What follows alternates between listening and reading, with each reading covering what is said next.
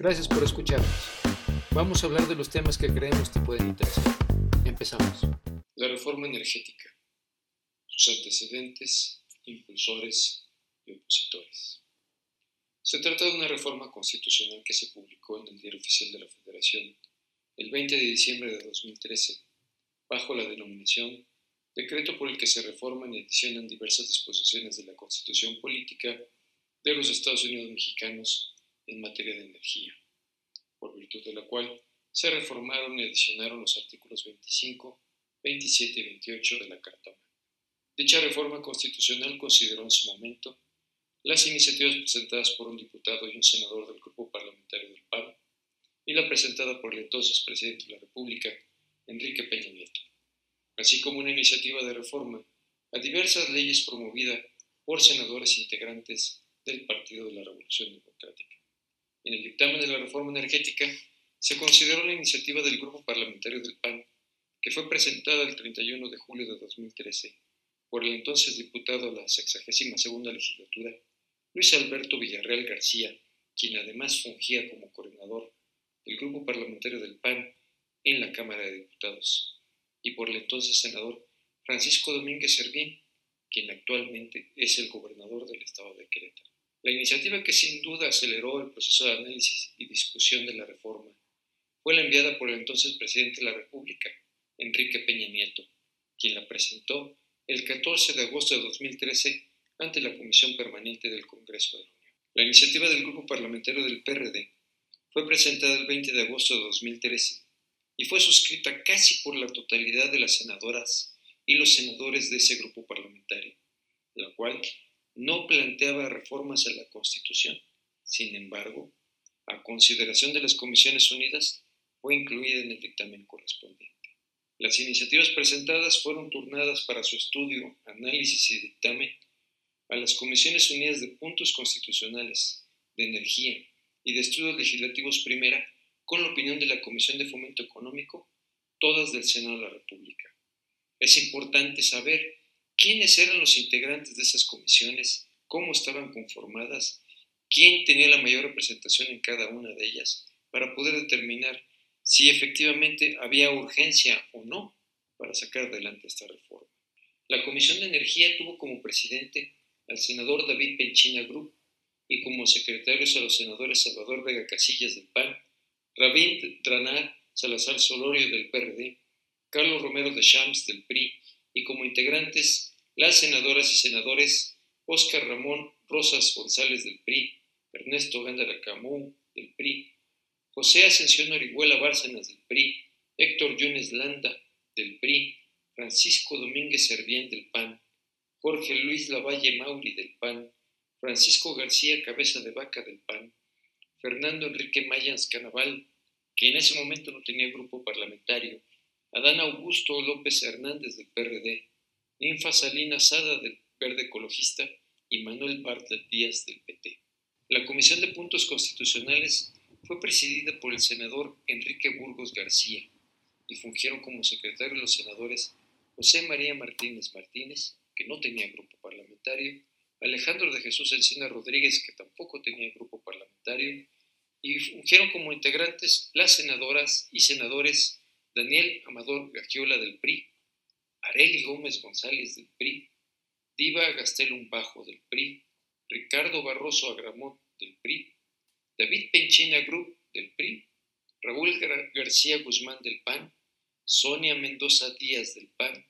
Fernando Torres Graciano del PAN, Benjamín Robles Montoya del PRD,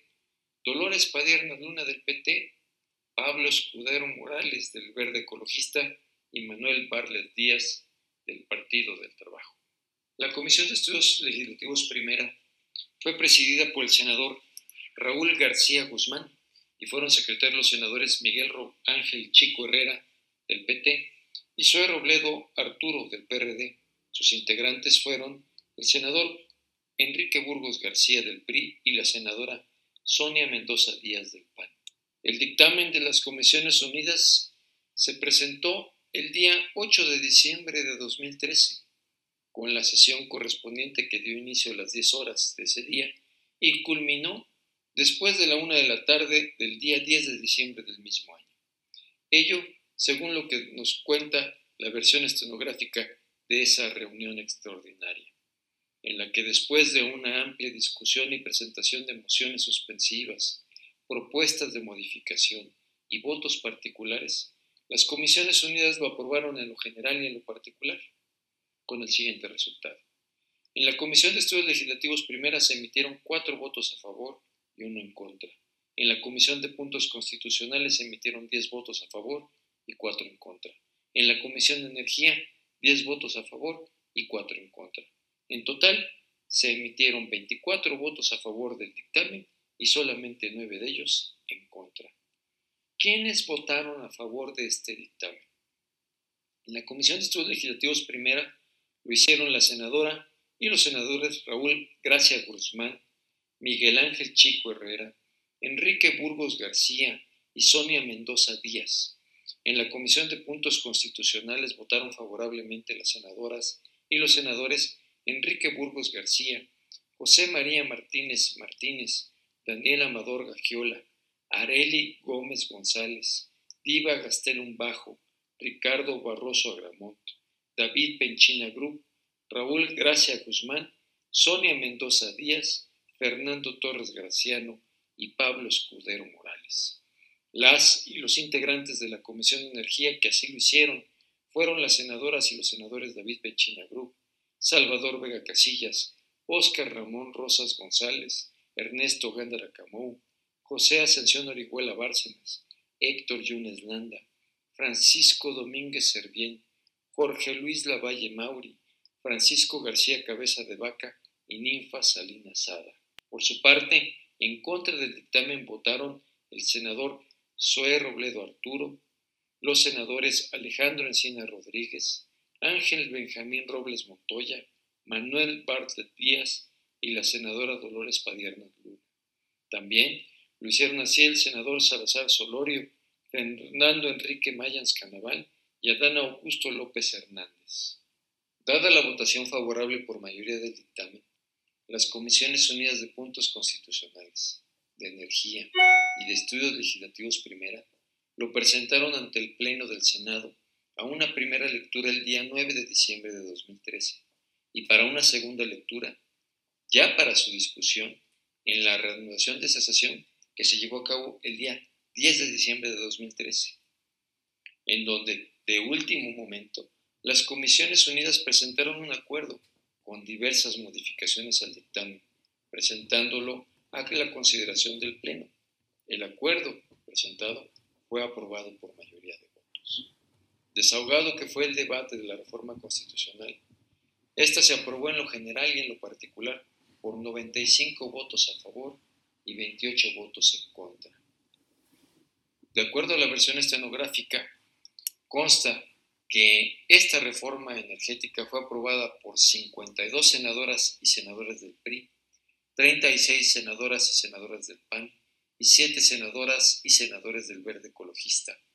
Los grupos parlamentarios que votaron en contra de la reforma fueron los senadores del PRD, que sumaban 19, las y los senadores del PT, que en total eran 6, y solamente votaron en contra por parte del PAN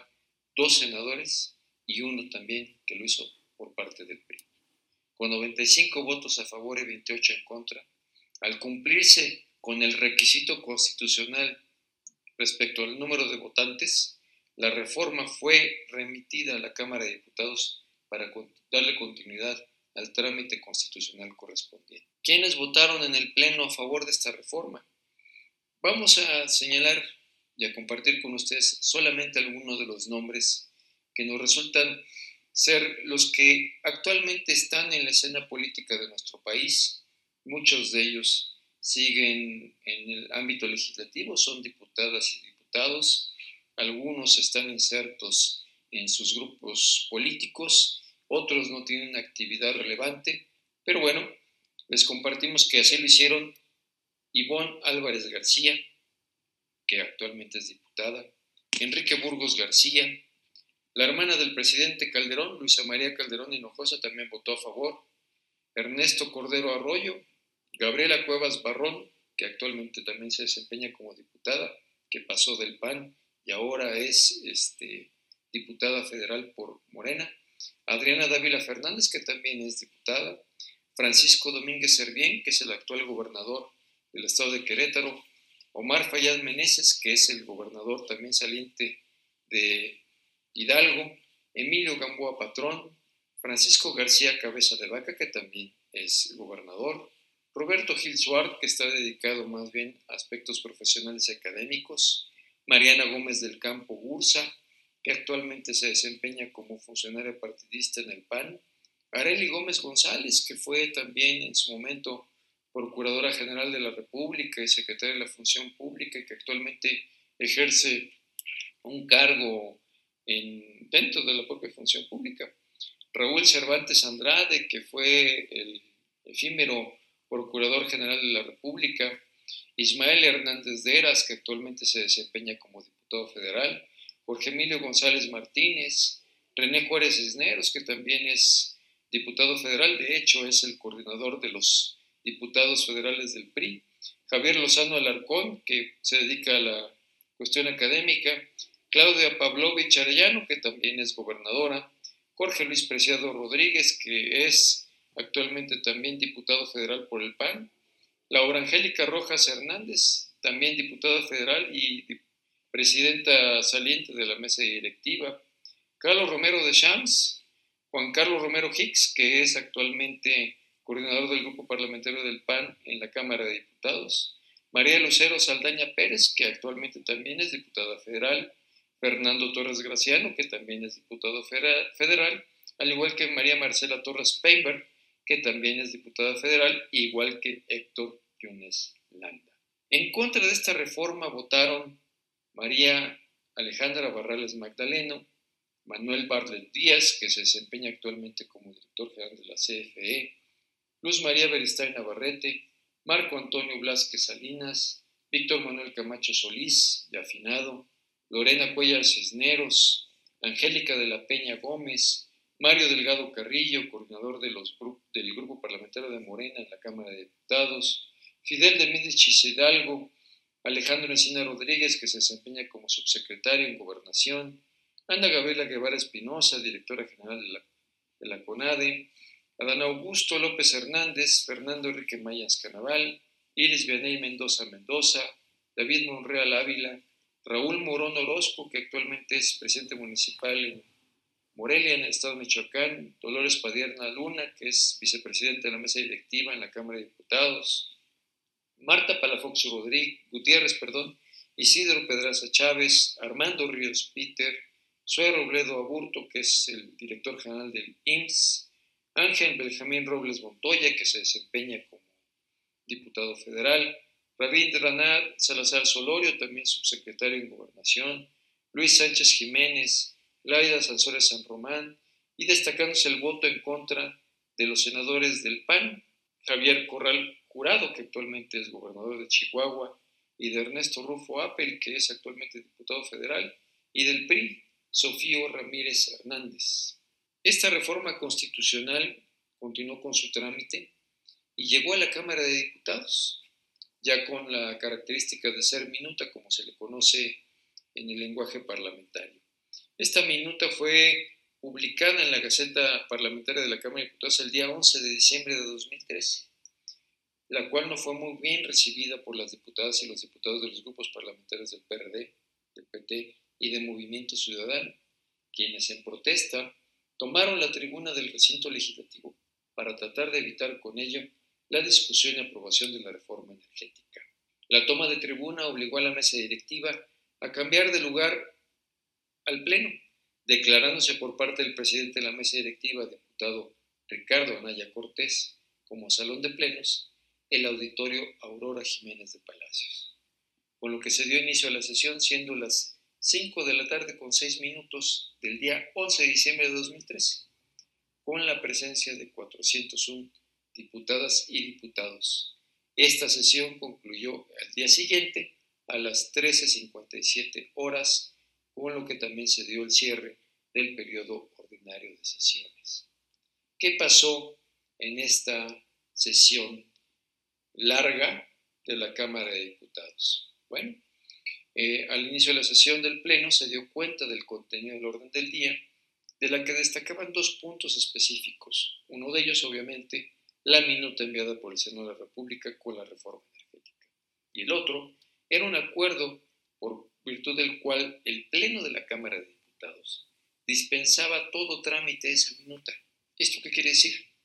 Que la minuta no sería remitida a comisiones para su análisis y dictamen, sino que se discutiría, y así lo fue, discutida de manera inmediata ante el Pleno de la Cámara de Diputados. Este acuerdo dispensando los trámites fue aprobado por mayoría de votos. En la sesión se presentaron un total de tres mociones suspensivas en contra de la minuta. Se fijó postura por parte de los siete grupos parlamentarios. Para hablar a favor y en contra del dictamen eh, intervinieron un total de 13 diputadas y diputados se rectificaron hechos por parte de nueve legisladores e hicieron uso de la tribuna para intervenciones en la, en la discusión en lo particular en 82 ocasiones y se presentaron un total de 103 reservas a los tres artículos constitucionales que se iban a modificar y a los 21 artículos transitorios del decreto. Es muy importante señalar que revisamos el diario de los debates, las versiones estenográficas, y pudimos dar cuenta que esa discusión no llevó a nada. La minuta enviada por el Senado se aprobó tal cual sin sufrir modificación alguna. La reforma energética en la Cámara de Diputados fue aprobada por 354 votos a favor y 134 votos en contra. No hubo abstenciones. Y al cumplirse con la votación requerida, por tratarse de una reforma constitucional, el proyecto de decreto fue remitido a las legislaturas estatales y a la Asamblea Legislativa del Distrito Federal para darle continuidad al trámite previsto por el artículo 135 constitucional. De acuerdo a los registros parlamentarios, votaron a favor de la reforma 310 diputadas del PRI, 107 diputadas y diputados del PAN, 27 diputadas y diputados del Verde Ecologista y 10 diputadas y diputados de Nueva Alianza. En contra de la reforma, en contra de la minuta, votaron una diputada del PRI, dos diputadas y un diputado del PAN, los 95 integrantes del PRD, las y los 19 integrantes del Movimiento Ciudadano y las y los 13 integrantes del Partido del Trabajo. Aquí te dejamos el enlace para que si quieres consultar los nombres de todos los diputados y las diputadas que votaron tanto a favor como en contra, lo puedas hacer. Para citar algunos nombres de los votos a favor, señalaremos solamente el de los coordinadores parlamentarios y el del presidente de la mesa directiva. Así lo hicieron Mario Fabio Beltrones, que era coordinador del PRI, Ricardo Naya Cortés, que era el presidente de la mesa directiva, Luis Alberto Villarreal García, que en ese entonces era el coordinador del PAN, y uno de los impulsores de las iniciativas que dieron origen a todo este debate legislativo, Arturo Escobar y Vega, que en su momento era coordinador del Verde Ecologista y que actualmente también se desempeña como diputado federal y de la diputada Lucila Garfias Gutiérrez, coordinadora de Nueva Alianza. En contra de la minuta votaron la diputada del PRI, Guadalupe Peña Recio, las diputadas Patricia Lugo Barriga, Verónica Sada Pérez y el diputado Alfredo Zamora García eran diputados integrantes del grupo parlamentario del PAN y también votaron en contra. Votaron en contra los diputados Silvana Auroles Conejo, coordinador del PRD, Ricardo Monreal Ávila, coordinador del Movimiento Ciudadano, y Alberto Anaya Gutiérrez, coordinador del PT. Al tratarse de una reforma constitucional, el artículo 135 constitucional establece que se debe obtener el voto mayoritario de las legislaturas de los estados. Es un procedimiento que probablemente, atendiendo a la, agenda y a la, agenda legislativa de cada legislatura estatal, pues debíamos de entender que llevara cierto tiempo. Pero en el caso de esta reforma constitucional, no fue así, sino que la aprobación de las legislaturas de los estados fue muy rápida, ya que el 18 de diciembre de 2013, la Gaceta Parlamentaria de la Comisión Permanente enlistó en el orden del día la declaratoria de la reforma constitucional,